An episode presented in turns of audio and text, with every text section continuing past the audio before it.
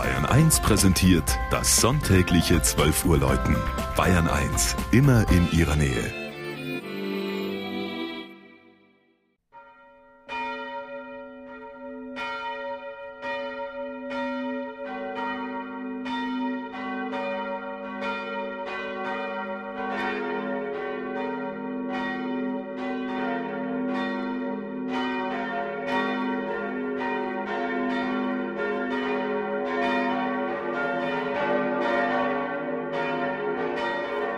Eschenbach in der Oberpfalz. Der 4000 Einwohner Ort liegt im Oberpfälzer Hügelland und auch die Silhouette Eschenbachs ist durch den langgezogenen Stadtberg geprägt. Vom Rathaus fällt der Blick auf die katholische Pfarrkirche St. Laurentius mit dem trutzigen quadratischen Glockenturm und seinem ungewöhnlichen säulengeschmückten Aufbau.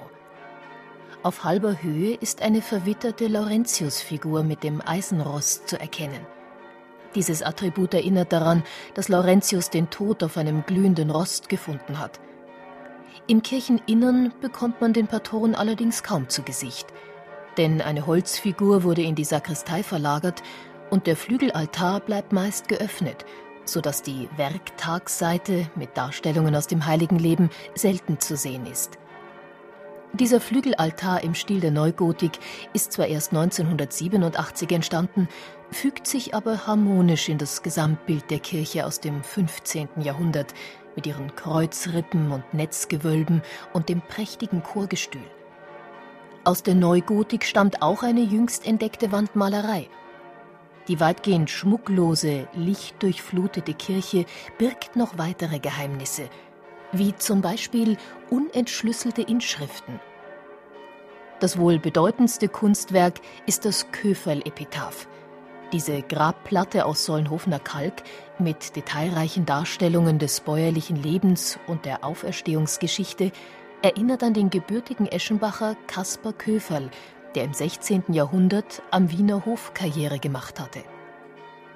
Kaiser Karl IV. verlieh Eschenbach 1358 also vor genau 650 Jahren, die Stadtrechte. Heute ist Eschenbach dank zahlreicher Schulen und innovativer Unternehmen Anziehungspunkt für die ganze Region. Gegenwärtig verdoppelt sich die Einwohnerzahl praktisch auf einen Schlag. Denn direkt an den benachbarten Truppenübungsplatz Grafenwöhr angrenzend entsteht ein neuer Stadtteil mit rund 800 Wohnungen für die US-Soldaten und ihre Familien.